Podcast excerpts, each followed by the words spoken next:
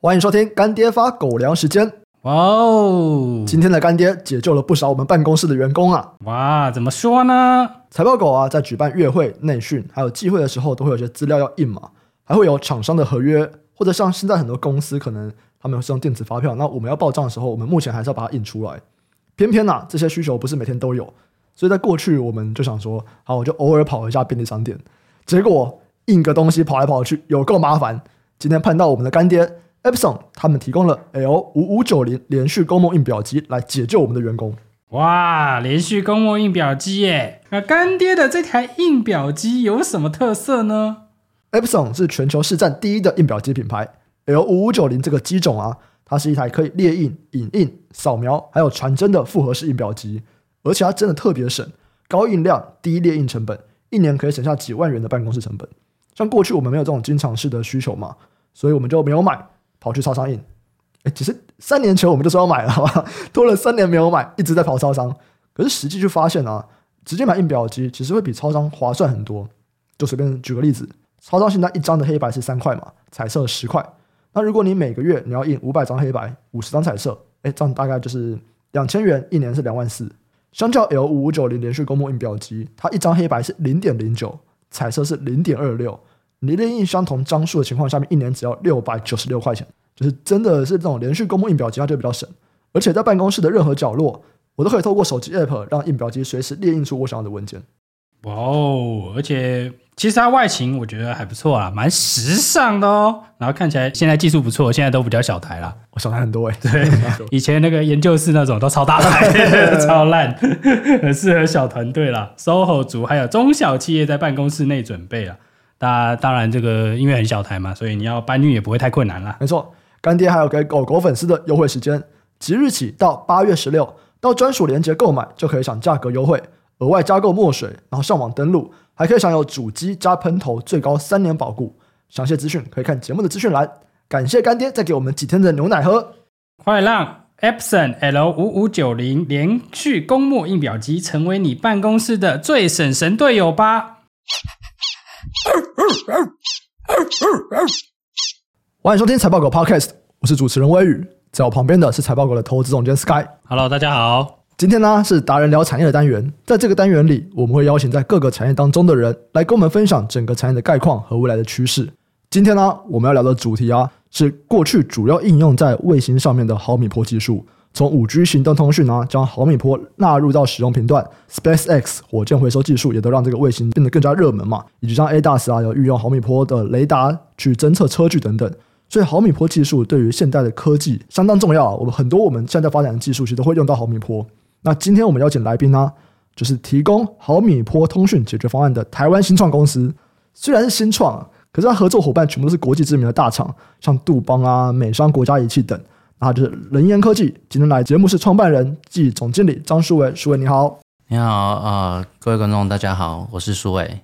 那这边可以先请你做简单的自我介绍吗？你的背景是什么？因为这听起来是一个很困难的技术啊，你的这个相关的背景啊，你怎么样踏到这个领域来的？OK，其实我大学的时候就是电机系，那我大学做的专题其实就是做天线的设计，但是我毕业之后，那时候我是先到。中央研究院天文所去工作，那就转到天文的领域。其实有分光学的天文跟电波天文。那电波天文其实顾名思义，它不是直接透过光线去看宇宙发生什么事，它是透过收集宇宙所有的信号，然后去了解宇宙发生了什么事情。所以我在天文所待了五年多，那大部分时间其实就是在夏威夷大岛的。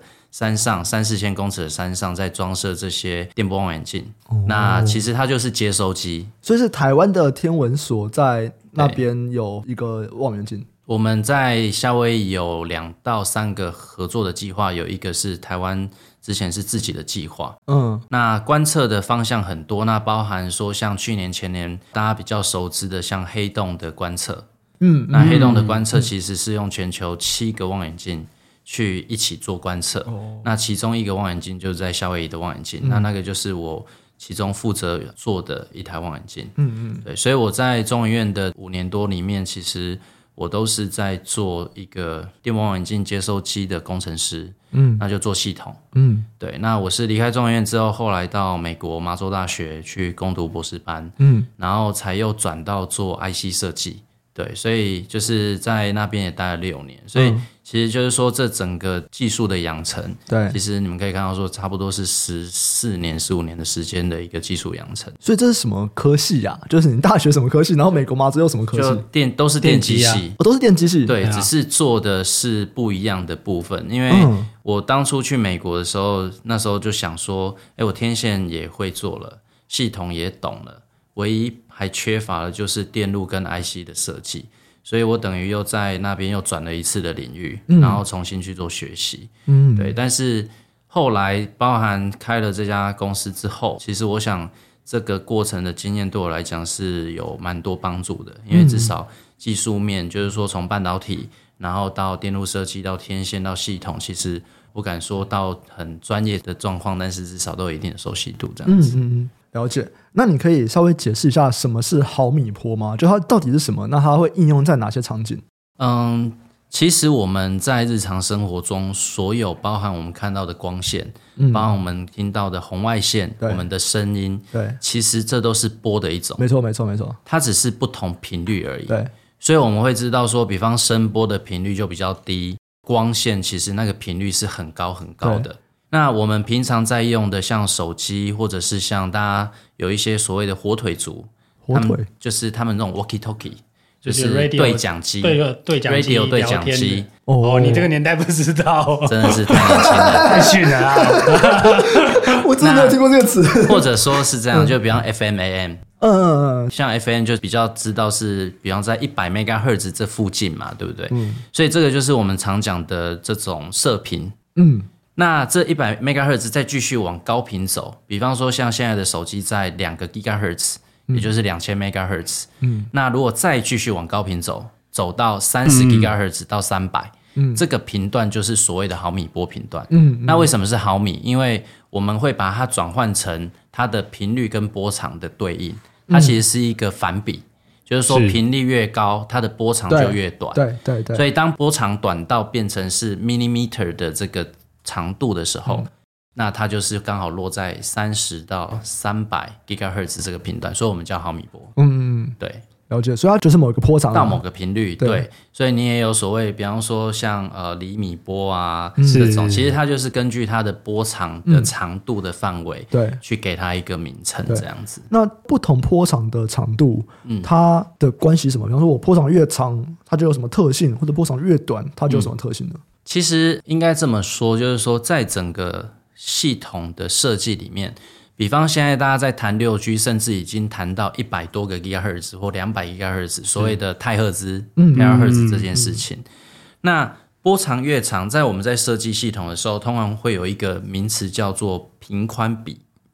频宽比的意思是说，我在设计系统的时候，我的中心频率。比方说设计在三 GHz 好了，嗯，我的频宽比可以达到十个 percent，所以三千 MHz 嘛，三 GHz 乘十 percent 就三百 MHz。不得不说，我可以开始理解我们听众的感受了。对，很难 的。我们听众的感受就是我要讲什么听不懂，我想我也听不太懂。简单讲就是说，嗯、我如果要一个一 G 的频宽，但我需要的其实是它的频率中心频率要十倍，嗯，嗯，这个叫做频宽比。嗯，那这个是系统在设计天线在设计的时候，其实有一些物理的限制。什么叫做中心频率啊？比方说，我们手机频率现在设定在两 GHz 这个频率上，嗯，但是我会有频宽嘛？频宽是表示我的能够传输的这个 data 量有多少？对对对对，所以就是说我一定会选一个中心频率。然后再去看我要的频宽是多少，嗯嗯，那频宽多寡会决定我们能够传输的速度的多寡，嗯，对，简单讲就是我的水管有多粗，咯。然后我的水流量就越大，对对对。可是，在设计的时候，高频它其实以一样的频宽比这件事情为例，越高频沉下来，它的频宽其实越宽，对，比方说十 mega 跟一千 mega，一千 mega 乘以十帕跟十 mega 乘以十帕，嗯。十 mega 乘以十帕就是一 m 对，一千 m 乘以十帕就是一百 m 对，所以我能在一千 m 获得的频宽就叫一百 m 对，可是在十 mega 的中心频率获得的频宽只有一 m OK，所以这个其实就是为什么大家会往高频走，一方面是。低频的频宽已经渐渐的用的越来越多了，就用完了，用完了。嗯，那第二个原因就是说，因为我们需要越来越大的频宽。OK，那我用同样的设计理念去做的时候，嗯、我其实在高频较容易获得更大的频宽。哦。OK，这样听起来我可以这样解释吗？就是说，当我们今天如果是比较新的服务，所以可能哎这个。比较低频的已经都用差不多了，对，有可能需要使用高频。再来就是说，高频它可以运输的资料量是更大的，没错。所以当我们今天应用到说，呃，如果你要大量传输的时候，你更有可能会用到比较高频。没错，没错。哦，其实这个就是主要的理由。嗯，嗯，那所以实际的应用是什么？就像以前我们手机从一 G、二 G、三 G、四 G，嗯，我们其实一开始因为你太年轻了啦，我们以前那个黑金刚时代就是什么 九百 M 啊，GSM 九百、GSM 一千八，帅，对啊。但是其实也就是说，以前我们一开始手机只能打电话，嗯嗯，然后后来才慢慢变成可以传简讯，后来才慢慢变成可以上网。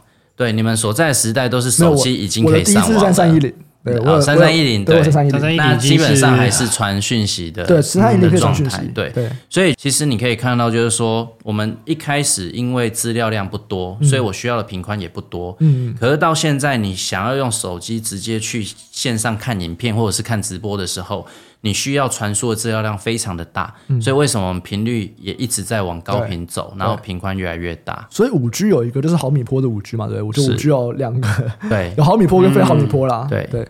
那除了像手机通讯以外，还有哪些地方会用到毫米波？嗯、其实射频或者是我们说毫米波，传统来讲就是两种应用，嗯，一种应用就是作为通讯的应用，嗯。第二种运用就是作为雷达的运用，雷达。所以，比方说，现在我们车子都有所谓的 ADAS，对，哦，那也就是我可以车子我测距离、测速度，对，哦，或者是自动驾驶，然后要判断旁边的物体啊。没错。那其实那个现在的主流就是用一个在七十七 GHz 的一个毫米波雷达，是，对。所以，其实雷达应用跟通讯应用就是毫米波。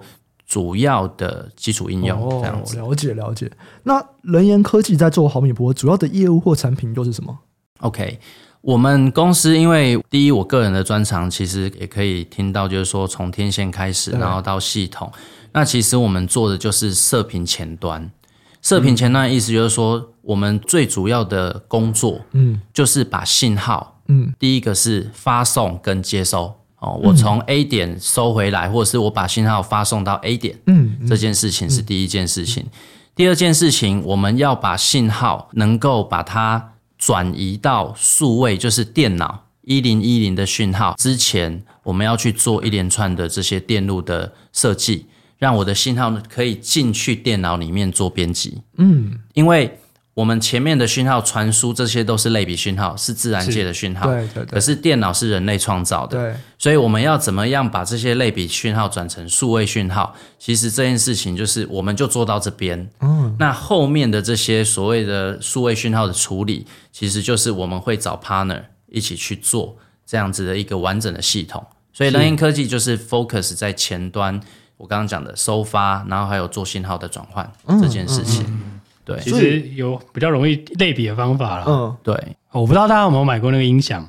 嗯，音响那个都会有这个 DAC 嘛，这个反过来这个 ADC。对。对，Analog 听不到，Digital Converter，DAC 就是你存在那个电脑里面的那个是 Digital 的讯号嘛。嗯，你把它转成音波，它是类比的讯号嘛，所以你要把它放出来，其实是要经过 DAC 啊，就是把 Digital 转成类比嘛。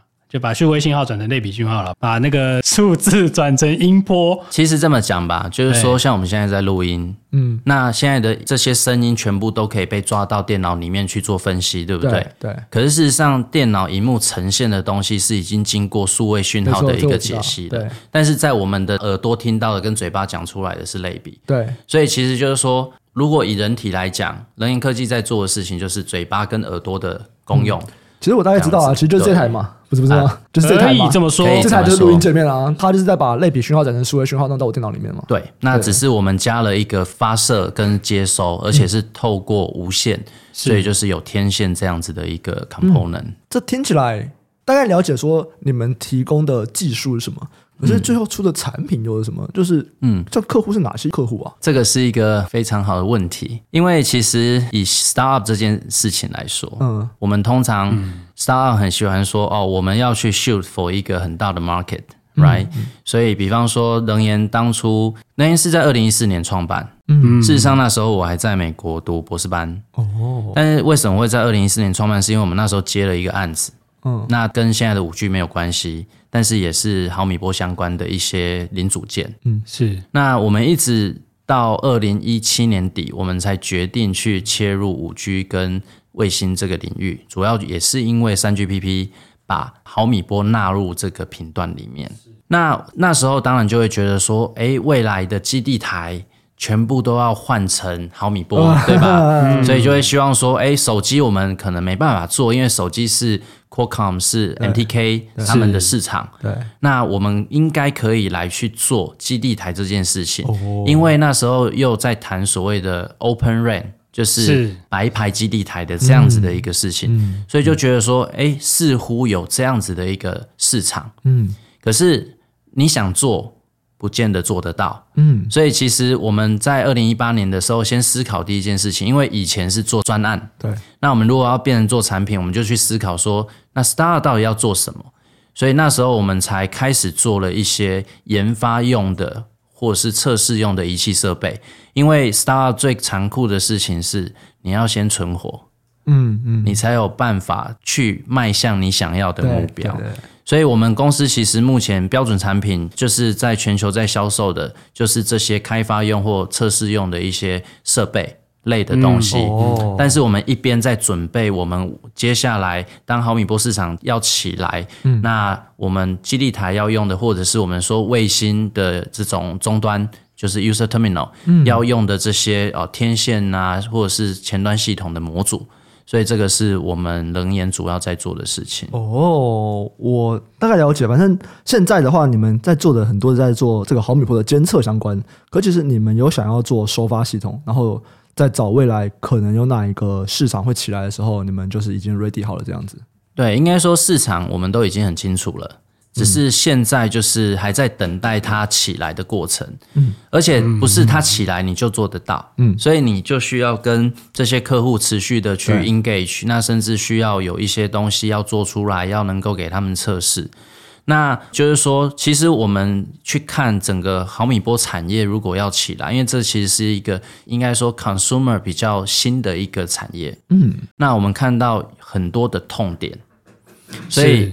以 Startup 来讲，你就是要去解决痛点。对的，对对。那所以我们看到第一点是说，全世界如果想要做这个生意的人，嗯，或者是想要做这个研究开发的人，他们没有一个工具可以去做，他们只能怎么样买 IC 回来，自己从零到有去 build。是，可是每个人的价值不一样。比方说，你可能很会做天线。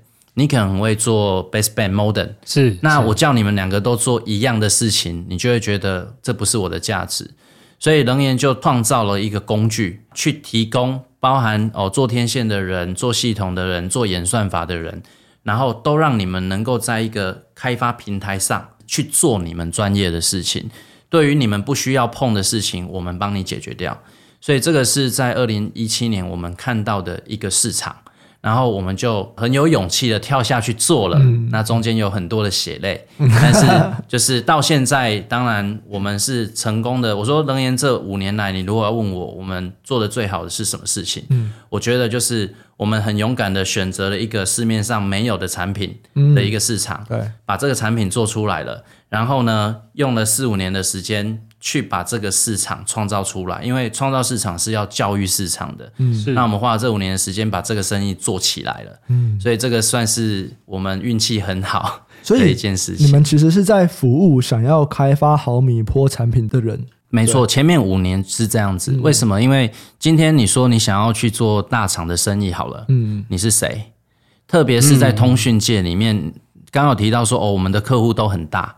不是因为我们都去挑很大的客户，是因为我们真的没得挑，因为这个产业就是这些客户。对对对，是。那这些 mega player 他要去认可你一家 startup，其实真的，一开始我们连门都进不去。嗯。所以你说你想要去卖他一个未来可能产能是一 KK 这种一百万、两百万、上千万的东西，不要想了。对，所以第一件事情，我们的难关是什么？要如何让大家先认识我们，然后让他认可我的技术，是让我先能够跟他有生意的往来。所以虽然我们做这个开发用的产品也是误打误撞。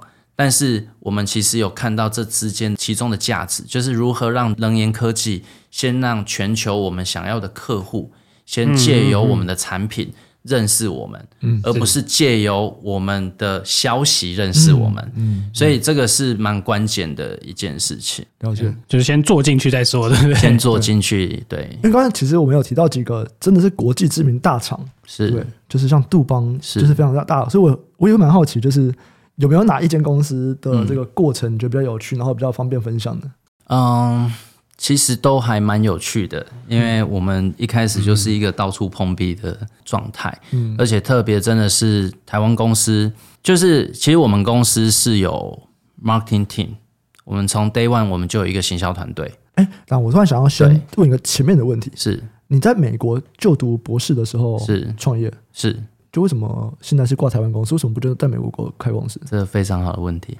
我那时候其实有想过这件事情。我说真的，如果我当初在美国创业，我可能能够募资的额度，然后跟我的资源可能都会更多。嗯。可是那时候我在观察一件事情，就是说做毫米波这件事情，最终还是要回归到生产。那我想最重要的原因，我要先讲，因为我是台湾人啊。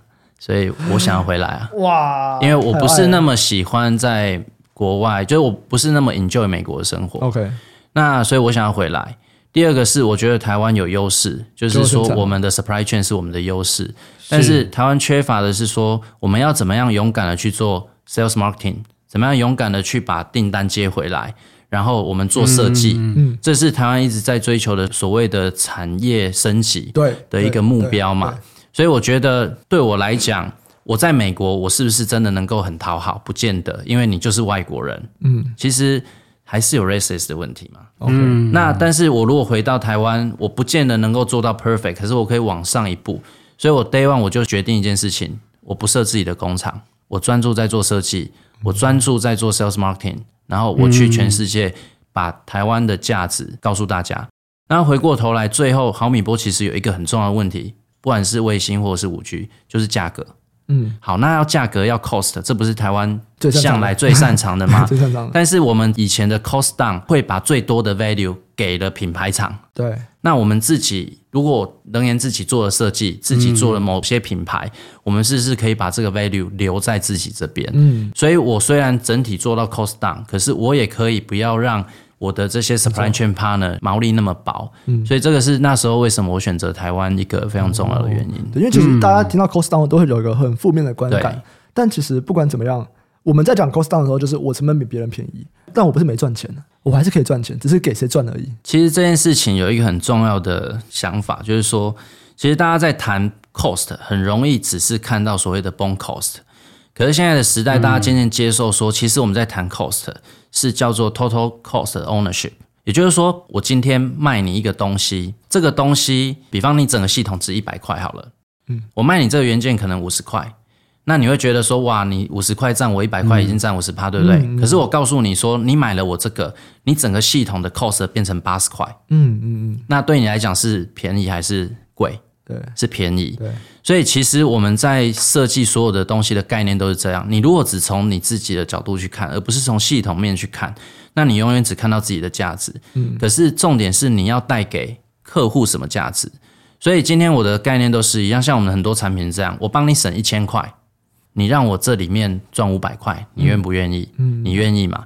所以当我赚五百块的时候，嗯、我整个还是 cost down 哦，嗯，可是我的五百块却可以让我的毛利非常的高，嗯、我还是赚的还不错，了解。哦。所以这个是我觉得大家对于 cost 这件事情是应该从系统的角度去看的，就是我们是拿整个最终产品的整个 cost 来看，而不是只看我这间公司的成本或毛利这样子。没有错，因为我觉得现在的系统跟以前不一样，以前比方很喜欢类似万用遥控器这件事情，嗯、就是一机万用。可是现在已经走到专机专用，因为你专机专用，你才能发挥它最好的价值，然后你的 cost 才能真正的去做到最 effect。所以我觉得 cost down 是当然用这个名词，大家会觉得哦，好像很 negative。可是事实上，你去想用什么方式做到 cost down，因为本来在商场里面，cost 就是一个非常重要的事情。嗯、了解了解。对，哎，刚才的问题是什么？我有点忘记了。你的问题是说，就是这跟这个外国客户啊，对对对对，然后要是有什么特殊的经验？对对对。好，那我说。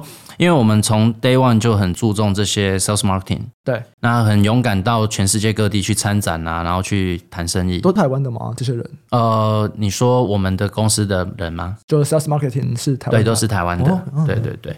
那举例好像我们跟美国国家仪器刚刚有提到这家公司，嗯、对，跟这家公司接触其实是在一开始很早就接触了，然后大概在两年前，他们大概跟我们就开始去谈说，希望有这样子的一个合作。因为我们刚好有他们没有的产品，所以他们的产品加我们的东西，刚好变成是一个完整的一个 platform。所以你们是一直有在跟他们讲你们新出哪些产品这样子？他们都会 watch，就是说其实大公司一定会去 watch，说现在市面上有哪些新的公司，只是他决定要不要跟你合作，这个是有一个 process。嗯，所以他们跟我们谈的时候，其实外国厂商很容易是这样，台湾哪间公司产品做的不错。他会先跟你谈什么？我要贴牌，就是你的产品卖给我，贴我的品牌，然后我就当成我的产品去卖。他还是把这个当代工厂的角色。没错。那当然，对我们来讲。我们公司小嘛，对，有生意，有时候又觉得就不错了，对对活下来最重要嘛，对嘛？嗯、但是你又觉得说，我们还是有一定的坚持，我们想要做出台湾品牌的价值，嗯，就是说我们的目标是在 To B 的这个市场里面做出台湾的品牌，嗯，那这是我觉得有机会的，所以当初我们没有直接回绝，但是我们就跟他说，如果你希望要去贴牌，那我们谈一个量。哦，如果你给我这个量，那当然我就愿意去做这件事情。嗯、就像你说的，活下来最重要，对，对不对？那当然对他来讲，就是说，哇，毫米波这个市场也才刚开始在，你知道吗？嗯、萌芽。嗯，那我现在愿不愿意就给你一个这么大的订单？他就会 concern 了。嗯，所以我们就看他在 concern，然后我们就说，那不然这样好不好？我们做 co-branding。嗯。Co-branding 什么意思？也就是说，我们品牌放在一起，不是只挂你的品牌。也就是说，我们今天一起 Co-branding 来做这件事情。人员成美商国家。没错，没错。嗯，所以这件事情当然对他们来讲就是很大的事情，因为他的品牌要跟你放在一起。对，这个是非常大的事情。而且你又是一个 star。对，没错。对，好，所以他就说好，我们就开始谈。所以这是为什么我说我们谈了一年半。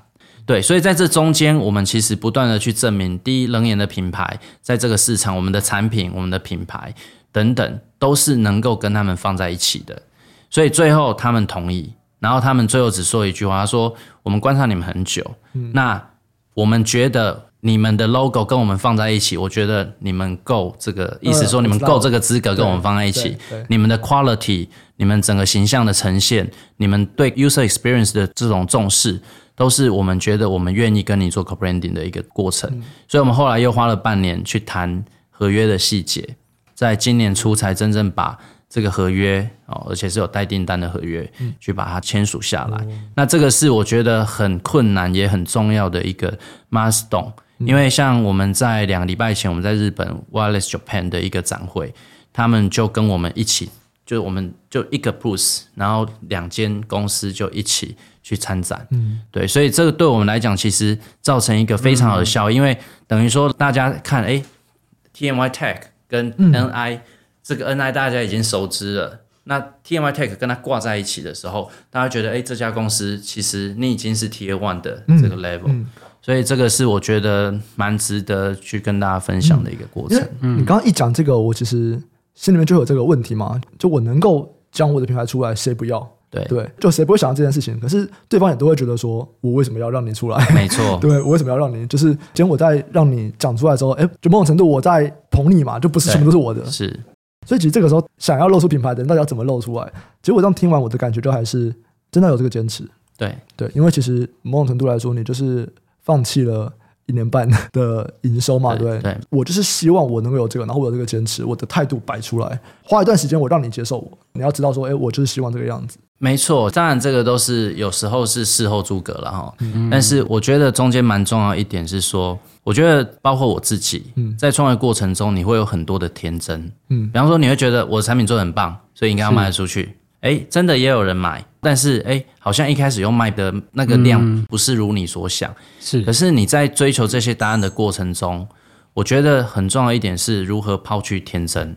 比方说，什么意思？好，今天 NI 跟我谈这件事情。一开始大家一定很兴奋，哇！NI 跟我们谈呢、欸，嗯、一开始你会想得到谈一年半吗？不会吧，不会，不可能啊！啊所以如果我今天很天真的去把所有的精力放在跟他谈这件事情，我是不是生意就不用做了？嗯，我就没有办法去 prove 我们自己了。嗯，所以我觉得当你褪去天真，就是说这个就是对我来讲是一个机会。嗯，但是我不把我所有的精力放在这边，嗯，我让他顺着谈，但是我要怎么促成这件事情？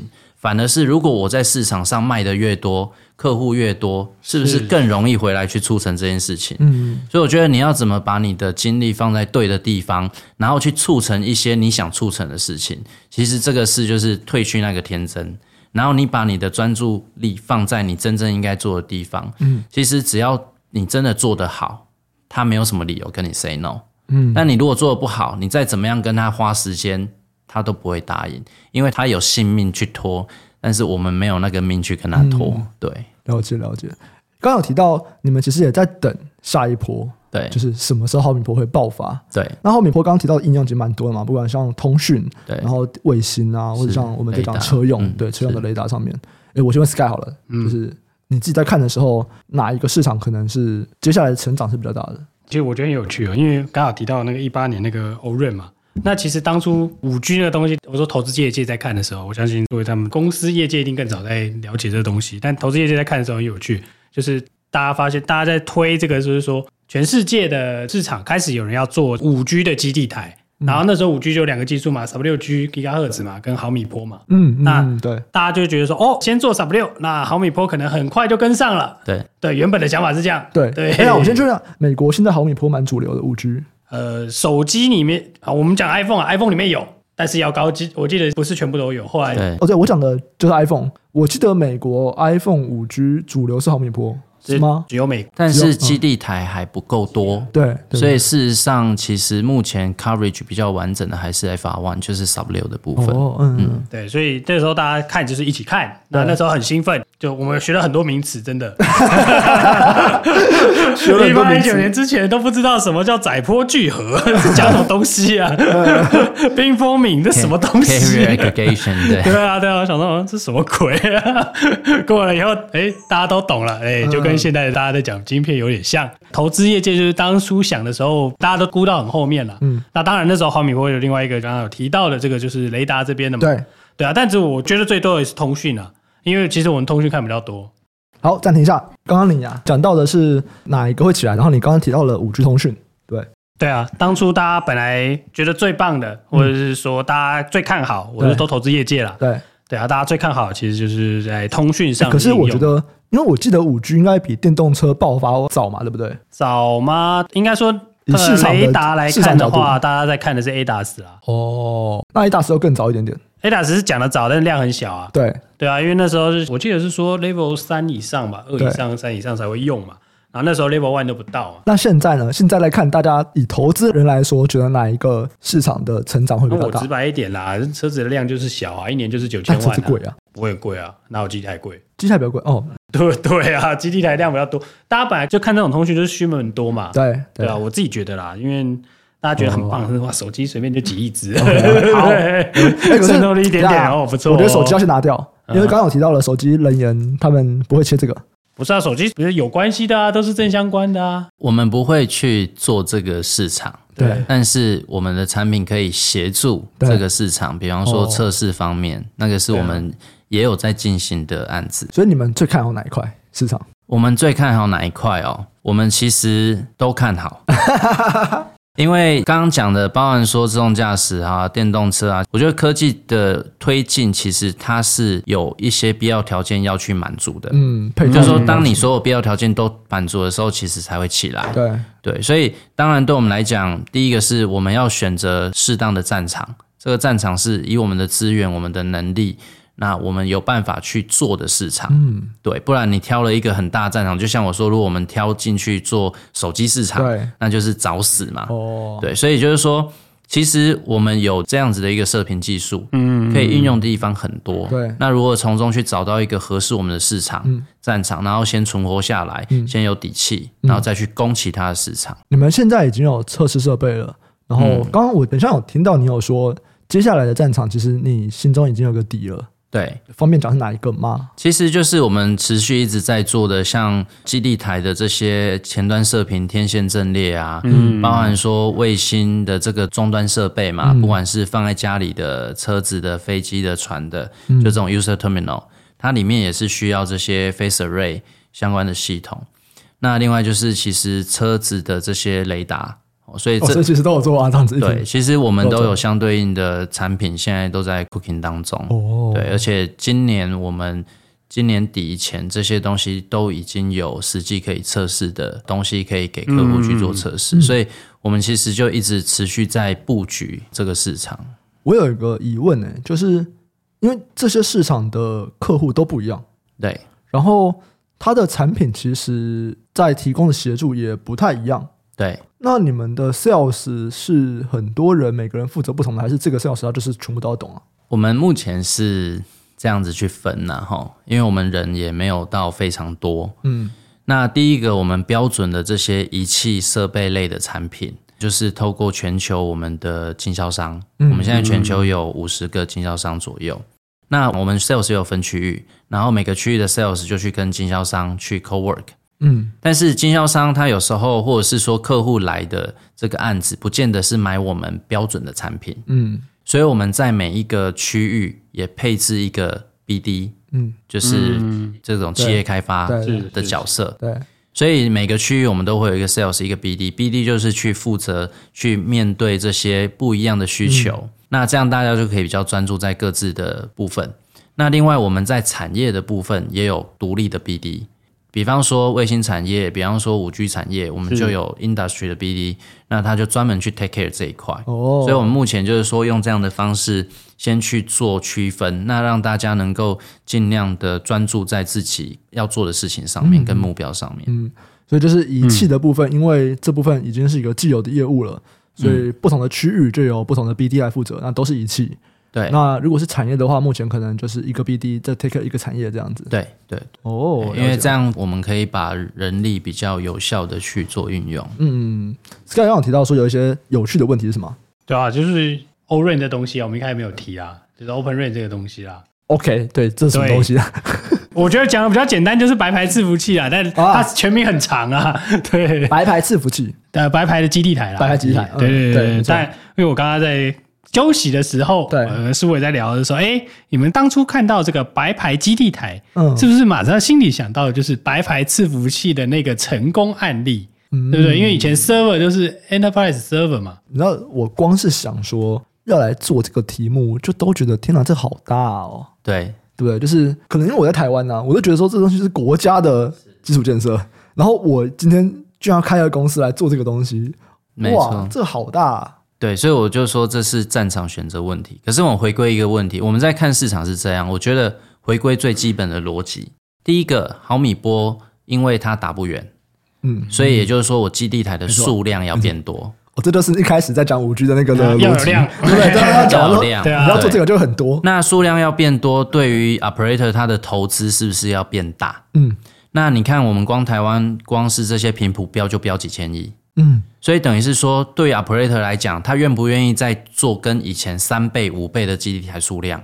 他如果必须得做，他是希望说我的价格可以降到以前的三分之一、五分之一。但是如果当这个市场是被垄断的时候，如果你是里面的 player，像你是 Nokia，你是 Ericsson，你是 Samsung，你会愿意去降价吗？嗯，不愿意。对，所以这时候为什么要去推白牌这件事情？就是好啊，你们都不降，因为你们是品牌商，嗯、我们就把这件事情变成是白牌，让所有人进来一起玩。那这样子我们就不信降不下来。哦，所以这个是最初的一个逻辑。是，那这个逻辑至今还是没有错的。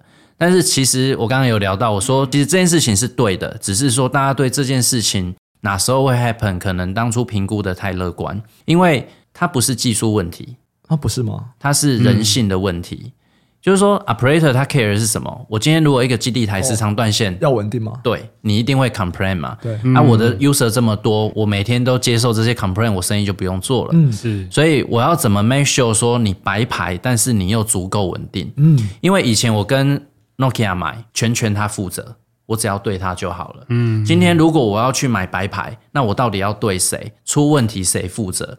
所以这个其实回归到就是人性的问题，他要怎么 trust 这件事情？那你就一定要测到一定的稳定度，证明你这个东西可行，他才愿意买单。嗯，所以这个是我觉得大家知道，但是因为我刚才也提到了，中途又 COVID 啊，又景气的不好等等，就会造成说这个速度，大家投资的意愿其实是减缓的。我想问一下，你刚刚提到说像 Sony 他们可能有做这个基地台吗？Ericsson，Ericsson，Ericsson 想做基地台，然后你们是白牌，那为什么你们不做一个品牌来跟 Ericsson？Again，那就是战场选错了嘛？我们要怎么跟 Ericsson 竞争？那你们白牌，那你们前面是谁？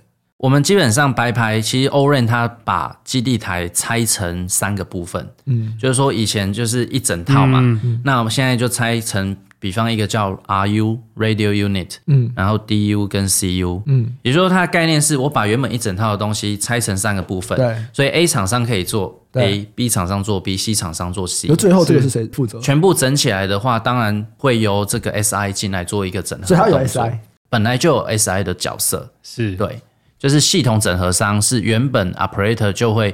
有跟系统整合上去做一个整合的动作，哦、所以其实是就算是 Ericsson 盖的基地台，其实他们都还是有一个配合的 SI。对，没有错，嗯、只是说今天 Ericsson 他会把所有东西都测完，这一套他已经 make sure 会 work 了。嗯，那当然这些 ORAN 的厂商，不管做 RU、DU、CU 的，他还是要整在一起测看看。对、嗯，所以为什么会有 ORAN 的标准的测试这件事情在做？就是说大家用同一个标准，然后我们进来一起测试。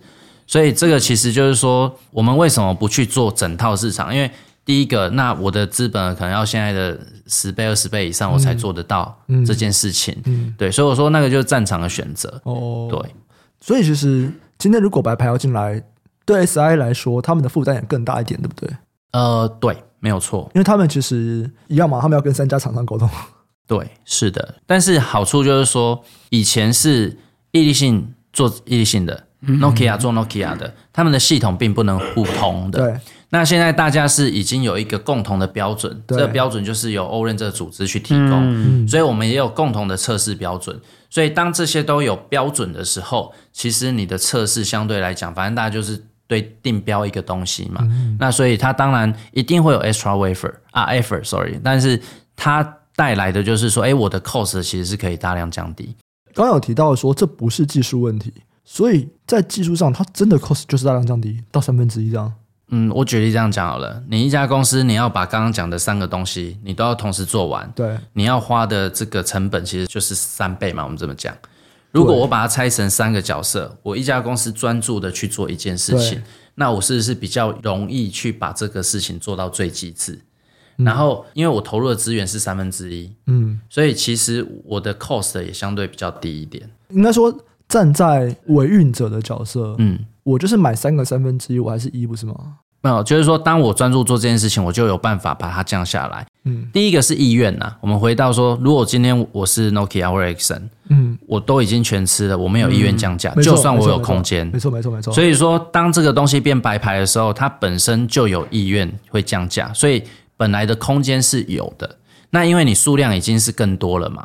所以说，就逻辑来推，它本来就有降价空间，对，只是你要有意愿。对。那第二个是，当我专注做一件事情的时候，我就会想办法，想要把它做到更 cost effective。对。所以，如果是我统包去做，我不见得会做这件事情。嗯。所以就是说，你有意愿，然后你又可以去执行这件事情，所以它理所当然它是有机会可以往下降的。以目前来看，知道这件事情是已经成立的吗？就是是成立的，所以现在使用白牌就真的就比较便宜了。其实，呃，对，不然应该说大家就不会买啊。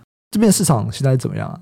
因为其实我不太确定这边。目前应该是这么说，就是说 FR One 的 O-RAN 其实包含国内已经有蛮多厂商都有做出来了。嗯，当然你说公网的部件，我目前是还没有看到大量公网的部件，嗯嗯、但是专网或私网的部分，其实已经都陆续有 deliver 了。哦，对，我这边也蛮好奇，公网就是政府架的，大家都可以使用的吗。公网指的是 operator 架的，那的确是大家都可以使用的，嗯、但是 operator 去架的。可是这是政府标案的，就插插电信这样的，呃、看每个国家不太一样。对，哦、对。那私网是谁在用啊？私网，比方说今天可能是某某企业，嗯、我自己在我的企业的工厂或总部里面，我自己的内部网络，这个就叫私网。比方说工厂通常比较需要，因为工厂里面有很多的产测的资料啊等等啊，嗯、那。这些资料我不见得需要跟外部沟通嘛，嗯、因为那是我内部资料嘛。嗯、但是我内部因为我的厂区可能很大，我需要把每个机台的资料去做收集。嗯、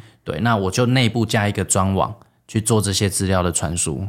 这个基地台跟我们现在路上看到的那个基地台是同个基地台？呃，它通常比方说频段，嗯、或者甚至是一些 protocol 会不一样，可长得很像。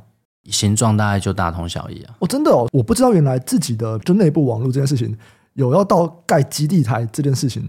那是因为你都坐在办公室，工厂有啊，其实真的哦。其实比方说你在家里，你会用 router 啊。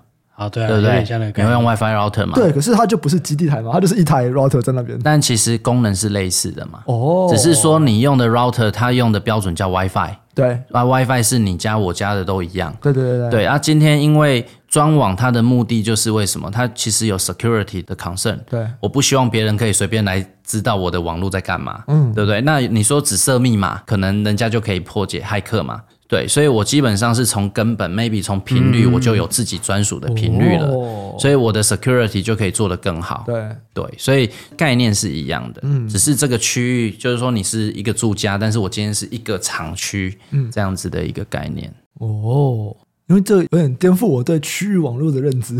你你的区域网络是办公室的区域网络啊，或者家里面，然后就网咖。他如果你去工厂，你会发现他的以太网还可以供电，那也不是 K 笑，那叫 POE 啊。POE，嗯，对啊。这是工厂在用的，平常不会用啦，神经病的，不然家里装那个要干什么？那是给人家那个生产机台去，对，不是要跑那个数字啊，对，或者是说它有什么异常啊？我说类似这样的，有点像控制啊，它这个跟自动控制又有点扯远了啦，嗯、对啊，反正重点就是想要了解的部分啊，不是这个也很有趣啊，因为你看 O-RAN 那个白牌的这个东西，我一直在想这个问题是为什么那个白牌伺服器会成功？哦，对啊，因为。我本来也有个假设啦，嗯嗯、对我本来的假设是白牌伺服器是因为终端的 buyer 实在太强了，太大了，嗯，所以他们很强，所以他们有很多的资源可以一直灌进来，因为全球也就四大 CSP 嘛，嗯、就搞到现在就四大嘛，嗯、但它以前不是四大啦，所以我们不知道以前它整个的成长的速度不知道怎么样，但不管就是终端的市占率，他们是很大的，相对容易做这件事，因为他们很强，所以他们有更。更多的资源就直接灌在同一个厂商嘛，去做这件事嘛，灌在白牌这边了，开自己的标准或者是什么样，不管。嗯、那可能看起来白牌的所谓的基地台，对，因为是各地的电信商嘛，因为电信商很少跨多国的啦，对，啊，所以看起来进展比较慢，一个还是可靠度，二来是跟这个可能有关系啦。嗯、但这是我自己猜的啦，在在这个可能没有什么明确的资讯。一开始，对啊，这也是一种可能，就是你今天你的客户所谓定规格能力到底掌握在谁的手里？就坐在电信商手上啊，但是电信商没有这么大，相对没那么大，跟 Google 比当然比较小嘛。或者是有没有这么多客制化需求的情境这样子？那再来是一个，就是我们一开始有在外面有聊到，就是那个有没有跳世代的问题啦。对啊，就是譬如说你五 G 有些地方东南亚就干脆不要做四 G 了，啊，嗯，我就直接五 G 就好了，为什么跟你搞个什么四 G？反正就有类似这样的投资的这种断代了。嗯、那他本来就有四 G，他就不投五 G 了嘛，嗯，对啊，就有这种类似这样的，所以造成这个看起来会比较慢一点了。哦，嗯，对，对，因为其实这会牵扯到像五 G 的规格有所谓的 standalone 跟 non-standalone。嗯，non-standalone 的意思是我原本有三 G、四 G 的网络，嗯，所以我在架五 G 的时候，我五 G 网络需要跟我的四 G 网络并存，嗯。所以它就必须要用 non-standalone 的架构，但是有些地区像印度，它就是 greenfield，也就是说我原本就没有，那我就一开始就做五 G 就好了，所以我就可以用 standalone，我就不用去管说我还要什么并存的问题。嗯、那架设起来就比较单纯，因为我就不用去考虑以前的东西。所以这个就是说，现在大家会看到说，在整个五 G 的发展，每个国家都有不同的进度。嗯，其实主要的原因就在这边。了解，了解，了解。那我们还有聊到一个，就是说，这其实好像跟这个华为有点关系啊。谁？华为啊，华为。OK，对啊，对啊，对啊，因为毕竟华为在这个通信的设备是很强的嘛。哦，现在还很强吗？没有，他一直都很强啊。应该说，他五 G 在某个部分的专利非常多啦。对对对，对啊。那可是他被禁了。对啊，我就说，我就说，现在还很强吗？他 不是，我的现在还很强吗？它被禁了，所以其他人可以起来啊，对不对？对啊。其实这就是当初美国为什么一开始主推毫米波，嗯，我觉得这也是有一些关系。哦，什么意思？因为华为在 FR One 就是 Sub 六的这些专利，在五 G 其实他们布局了很多，所以当时候如果说大家的重点都是在 FR One 的时候。其实华为的竞争优势很强，而且华为其实它在做的是不公平竞争，就是全球四大基地台的设备商是 Nokia、Ericsson、Samsung、华为，基本上华为是国家的力量在补助的，是，所以这是为什么大家都打不过它？你怎么可能跟一个这么大的国家去比补助？所以当他占有这些技术优势跟补助优势的时候，他的想法是要把全球市场吃下来嘛？嗯，那后来因为中美贸易战开打之后。那当然，美国要怎么去制肘它的时候，他想法是：第一，中国现在比较弱的地方就是第一半导体，嗯，IC 设计，这是他们目前还没有完全追上的地方。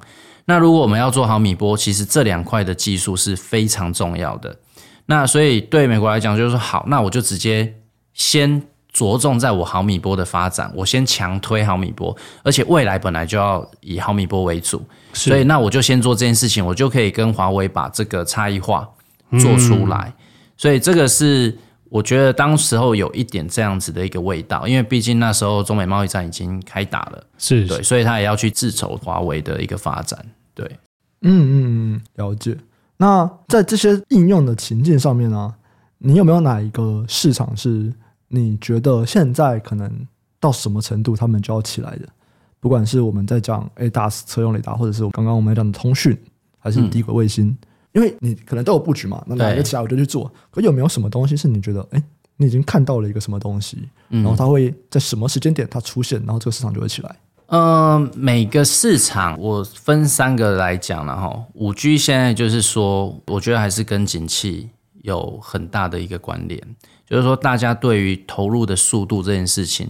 还是会有一些关系，所以目前景气其实还在低迷的状况下，我相信还是会稍微比较缓慢。可是不是，反正这个时候政府才要做基础建设吗？是啊，是就是促进这个。但是，一样，你看全球有有钱的国家跟没有钱的国家，哦，所以大家的考量各自有不同。所以我说这个部分，当然我们就持续去 watch，嗯，看机会在哪里。嗯，那老实说，现在我们很难有正确的判断。嗯嗯。第二个卫星市场。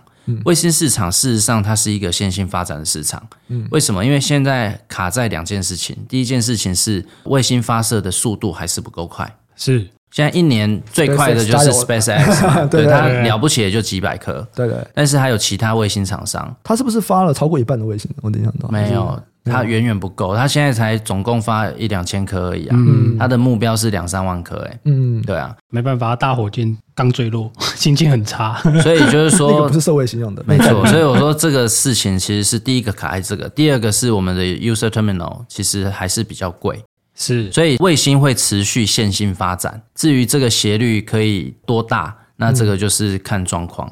嗯，最后我们说，比方说车用雷达这件事情，七十七 G 雷达已经是标准了。但是它并不是人眼所看的市场，因为那个基本上都是大的车厂哦，像 Bosch，然后像 Continental 他们在做的事情。那台湾当然有一些厂商有做代工。嗯，那我们现在看的其实是什么呢？就是说，其实现在比方说车内开始针对车内的乘客、驾驶人，嗯，在标准的地方开始希望去侦测他是不是在这里面，那到底是大人是小孩？然后呼吸、心跳是什么？其实这些慢慢的就会绑入规范里面。那当它绑入规范的时候，其实就是 must have。那所以这个市场就一定会起来。对，所以这就是我们持续有去观察哪些事情，其实是会在哪个时间点会发生。哎，我不知道最后这个东西，就是你连车内看有没有人，然后大人小孩这件事情都要变规范了吗？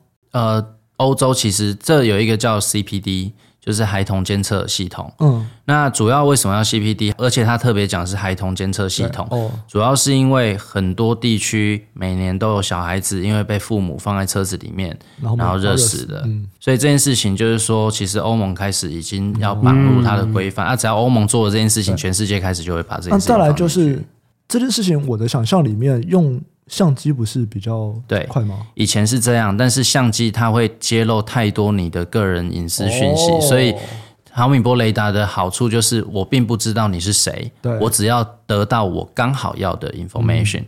可是相机它会知道你长相是什么，你是谁，可能会有隐私的问题，我一定有隐私问题，所以这件事情就直接被打掉，不可能发生。哦、对，嗯，哦，蛮酷的。所以欧盟目前在这个我要做这件事情，他们会去限定技术吗？呃，通常还是会有规范，然后比方说，你可以用什么频段的毫米波雷达？我应该说他们就有限定，说你就是要用毫米波，而不是你用相机不行。对，这个是相机是不行的，因为那就是个人隐私问题。对，哎，真的不愧是欧盟，欧盟才会 care 这种事情。对，是的，对人的这个，他们对隐私非常非常的注重。对，哎，不过像卫星这个。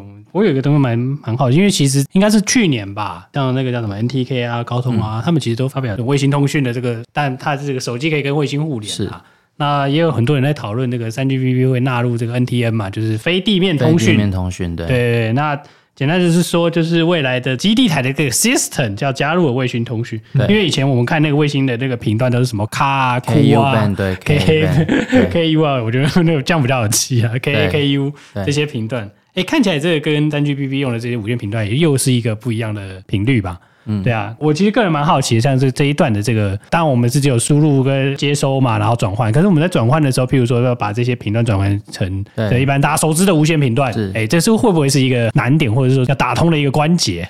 其实对我们来讲，做这些技术不同的频段都不是问题，是是是，其实都是一样的原理。那其实真正我觉得 OS 真正困难都是在市场，是 okay 是。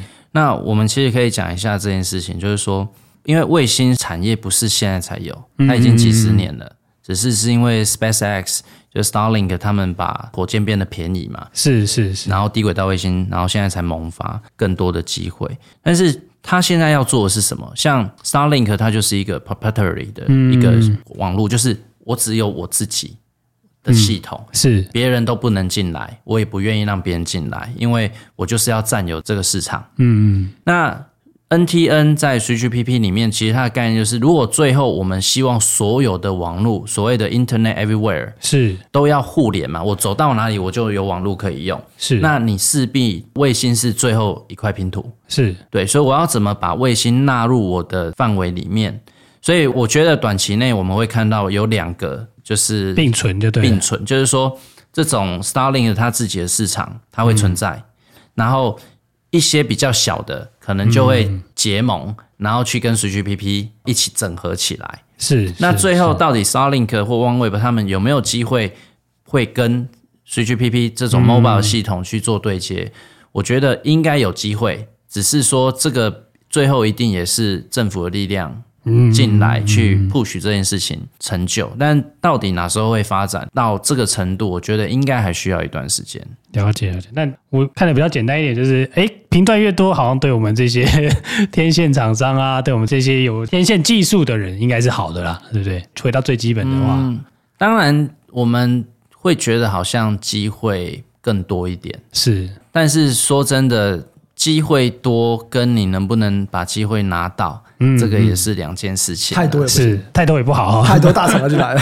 对，所以就是说，我觉得一样，这个就变成说，因为设计技术毕竟不是最大的难点，是对我们来讲，所以要怎么先找到一个对的市场，然后这个市场的 business 会先 happen，这个才是对我们来讲比较挑战的。嗯，了解，对，先找到下一个成长的力道。对，对，嗯、没有错。了解，了解。那。最后，因为人言是一个新创公司嘛，我们来问一些关于创业有关的问题。嗯、你觉得在台湾创业遇到最困难的东西是什么？在台湾遇到最困难的就是很多人是不 believe 在台湾做创业是会成功的。你觉得是对募资角度讲，还是对客户角度讲？很多都是这样。你可以去观察一件事情，就是说。台湾其实，在创业的题目，嗯，哦，比方说，如果我们是走比较 consumer 或应用端的东西，嗯、其实台湾天生的一个问题就是市场不够大。我觉得这个很尴尬的问题是，市场够你活下来，但它不够大，它不够大，但它够你活下来，所以很尴尬。没错，所以这就是当这些投资人 VC 他们会去看这个事情，他会觉得说，对啊，你市场就这样。那你要告诉我你要怎么去走到全球市场，嗯，right，嗯，嗯，然后但是你必须要先证明你有能力走到全球市场，你才会得到这个资源，对，这就是鸡生蛋，蛋生鸡，没错没错，对不对？从创业者的角度，就是你不给我资源，然后你叫我现在就走到全球市场，如果我有能力走到全球市场，我现在干嘛要你的资源？对，这就是很好玩的地方，是是是。好，那像我们选择这个题目很大，一开始就。No doubt，就是这就是一个 global 的一个市场，嗯、一个 gain，。然后我们一开始就被 challenge，就是那为什么是你？台湾可以有这种公司出来吗？嗯，为什么是你？凭什么是你？嗯、对不对？对不对？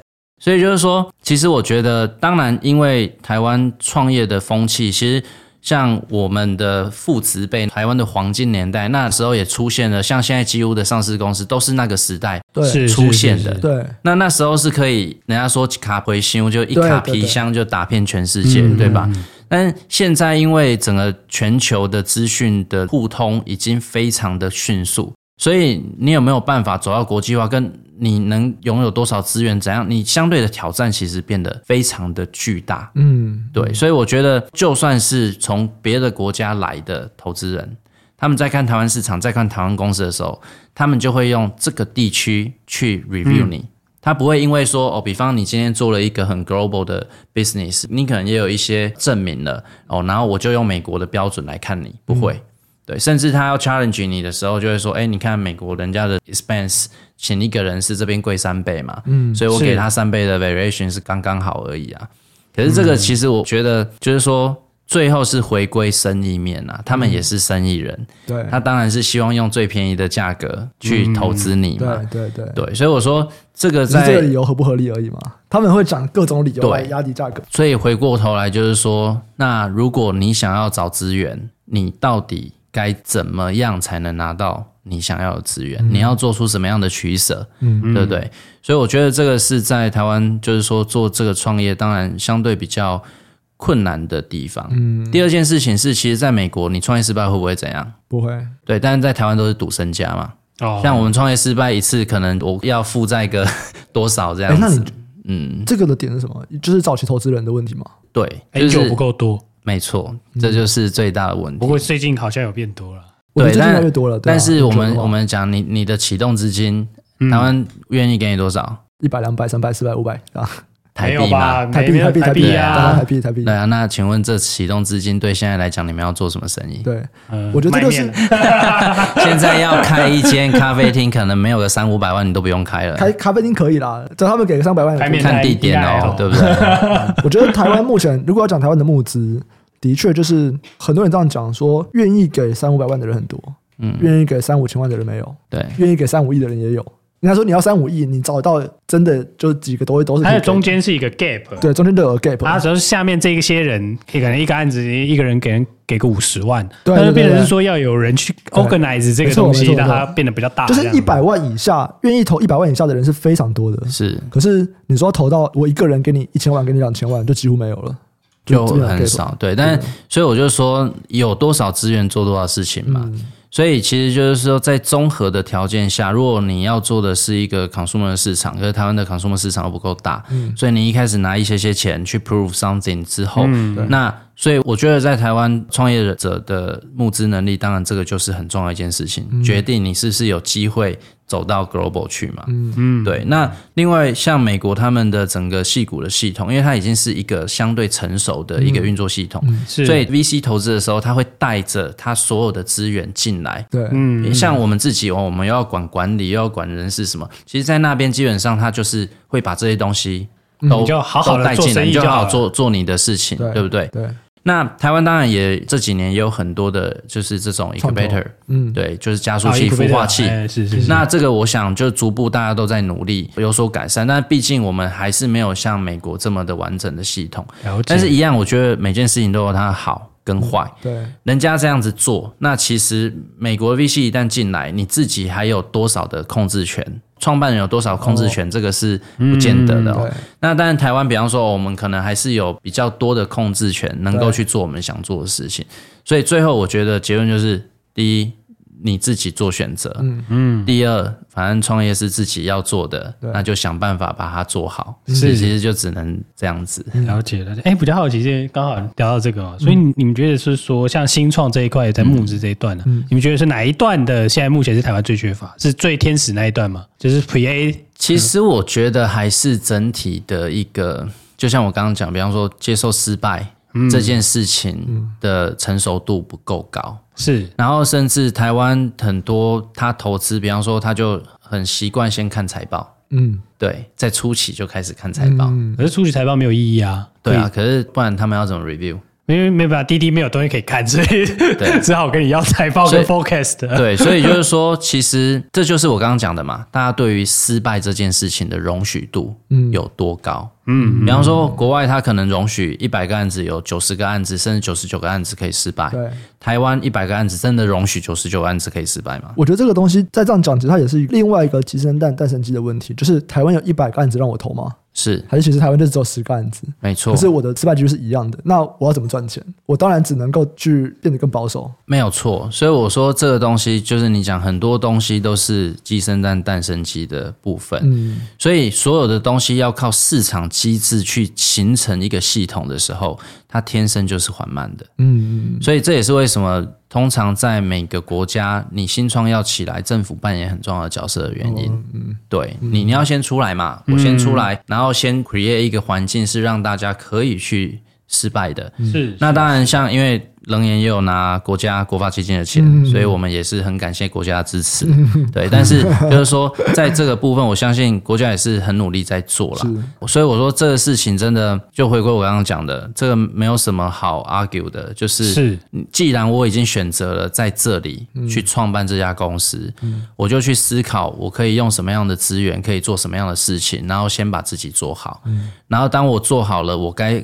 做的事情的时候，我再去思考接下来。我要怎么样再去突破到下一关？我觉得这是一个比较实际的做法。嗯，对，因为如果那么多 argument，那不然你就去美国创业就好了。嗯，没错没错。所以我觉得，的确也是在想的时候，就会觉得说，对，你在台湾你有人力成本上的优势，嗯，可是你其实要多付出的一个成本就是 sales 的成本，其实是比较高的。嗯，对，尤其是现在如果是对向一个全球的市场的话，对，你在台湾推全球就一定比美国推全球来的成本高。没错。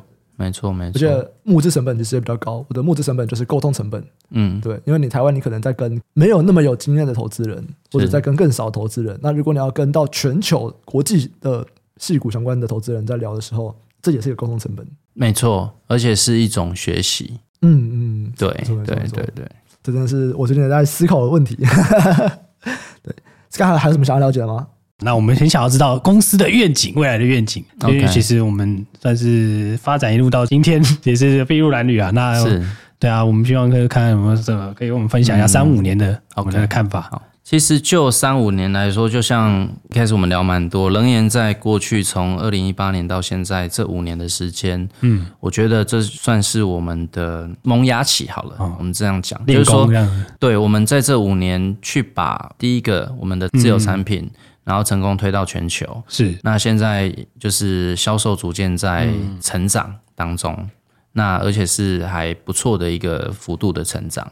那我们接下来其实就是要去面对的是接下来即将三五年，我们希望毫米波市场哈不管刚刚讲的卫星，嗯、不管讲的五 G，甚至在车用雷达的这相关市场能够开始起来，所以我们现在就是在准备接下来要萌芽的这个市场。嗯所以在这过程中，我们的任务就是如何让公司开始从 break even 到获利，是是，然后能够气长的走到那个地方，嗯，然后同时我把到时候要爆发所需要具备的所有的条件一一的去达成。所以这个是在三五年内我们现在持续在准备的，嗯，那甚至当然我们也开始在准备往 IPO 的路去前进。嗯，这么快？对，也不算快啦，但就是说。每件事情总是要先准备嘛，是对。那因为我们面对第一，我们做的是通讯市场，对。然后我们面对的是 global 市场，对，所以 IPO 这件事情有它的必要性。你们打算在哪里？这个就让我们先卖个关子，对。但是就是说，我觉得这件事情对我们来讲本来就是必然的。嗯。但是其实 IPO 它不是一个终点，它是另一个起点。没错。所以对我们来讲，有很多很多的工作要去做好。嗯。对，因为我们要做这件事情，其实是为了接下来的这个 business。因为大生意，大家一定会要去滴滴你干嘛？嗯。所以当你是一个 list 的 company 的时候，大家就可以省去这一段过程。真的哦，所以这真的有差，是有差的。对，因为你想，大家会想说，第一，生意够大，你吃得下来吗？对不对？那这些东西是他要去看财报，要去看什么？所以这就是滴滴过程。可是，就是你 IPO 的公司，就是已经所有资料都是公开的了。所以，其实他对这个是有一定的 trust。哦。对，所以就是说，至少他资料都看得到。嗯，是。所以说，大家的这种滴滴的过程，就相对来讲。会比较简单一点，嗯、对，所以这个其实是一个入门票的概念，嗯，对，所以我们就努力先把自己的事情做好，然后去取得这些入门票，嗯，所以这个是我们接下来三五年的努力重点。哎，我刚才想这个，因为我就想就很合理，可是这个东西跟我在看的各种网络新创又不太一样，因为网络新创其实不一定要 IPO 或者 IPO 对他们来说。嗯这就是一个投资人出场的方法而已，是它不是因为业务上的需求，是。那我在想，是不是很单纯，就只是因为客户的不一样？To B 的生意，因为客户是企业，他们更希望要 reliable，那他们会觉得说，那你如果是上市公司，我比较可以信任，我比较愿意跟你做生意。嗯。但对 To C 的生意，像 Uber 啊、Airbnb 啊，他们也不 care 你有没有上市，那我就用。其实我觉得，就是这个可能要有一些观念的导正。嗯。到底为什么要 IPO？就我刚刚讲的一个理由嘛，嗯、因为我要去获得全球的客户，嗯、然后让他们建立一件信任啊，没错，财报可信啊。但第二件事情，IPO 上市上柜本来就是一个募资的工具，我从本来做私募变成是可以公开去做募资。对，那我们再回来问为什么要募资？是因为你没钱了吗？嗯、不是吧？嗯、是因为你现在需要去做一个生意，嗯、我要去扩展我的生意，所以我需要更多的资源进来。嗯所以其实 IPO 的目的就是这两件事情。嗯、所以其实回到就是说，你的企业这个 startup，你去看你到底需不需要这两件事情，是对不对？那你其实就知道你需不需要 IPO。嗯，因为出厂有很多模式。嗯，被并购也是一种出场，嗯嗯，对不对？而且不是所有的投资人，他真的就是只是为了要去，就是他可能是想要放长期投资啊。如果公司很赚钱，你们可以去看超多传产都没有 IPO 的，可是超级赚钱的，嗯、那光是领那些股利也领得很可观呐、啊。嗯，所以我觉得其实回归生意的本质，你就是要赚钱，但是你在这过程中，因为你选择的产业不同，所以。对你而言，你要选择什么样的工具，去让你在这个产业里面变成是比较前面的这些人？嗯嗯、那这个就是你要去思考的。了解了解，蛮有趣的。那这样子的话，台湾是不是只能挂创新版呢？也没有啊，其实有很多条件跟。不同的板可以去考虑啊。台湾的台湾，台湾对啊，科技事业也是可以的。台湾原本传统就是你要么上柜，要么上市。对啊，对啊，对啊。然后如果比较新的，就是像创新版或者是战略新版嘛。还有战略新版这个东西。对，有啊有啊。对啊，所以我说有很多不同的版可以去做评估啦。哦，但是这个就是我们会持续去评估各个国家不同的。嗯，状况这样子。感谢今天书伟跟我们分享非常多啊。Sky 很像之后还会跟冷岩在其他活动场合有合作，对不对？对，下礼拜，下礼拜 就是下礼拜。诶，在哪里啊？我也不知道。高雄在花没有在那个花博啦，有一个那个什么 AI 五 G 未来什么商务展，嗯，全名应该是这样，我不知道有没有记错名字，这样很拍谁？是是。资讯再放在那个节目栏里面。对对对。那今天节目啊，就先到这边。今天我们学到非常多好米或知识，也欢迎书纬之后如果有进一步的更新状况，再来跟我们分享一下。对，好，谢谢谢谢。那今天的嘉轩先到这边，喜欢听众的朋友记得按下订阅，分享给亲朋好友，给我们五星好评。有任何建议或者是有任何知识，都欢迎在 Apple Podcast 还有 YouTube 的资讯栏留言。有业务合作的需求，请参考资讯栏业务合作信箱。感谢大家收听，我们下次再见，拜拜，拜拜，拜。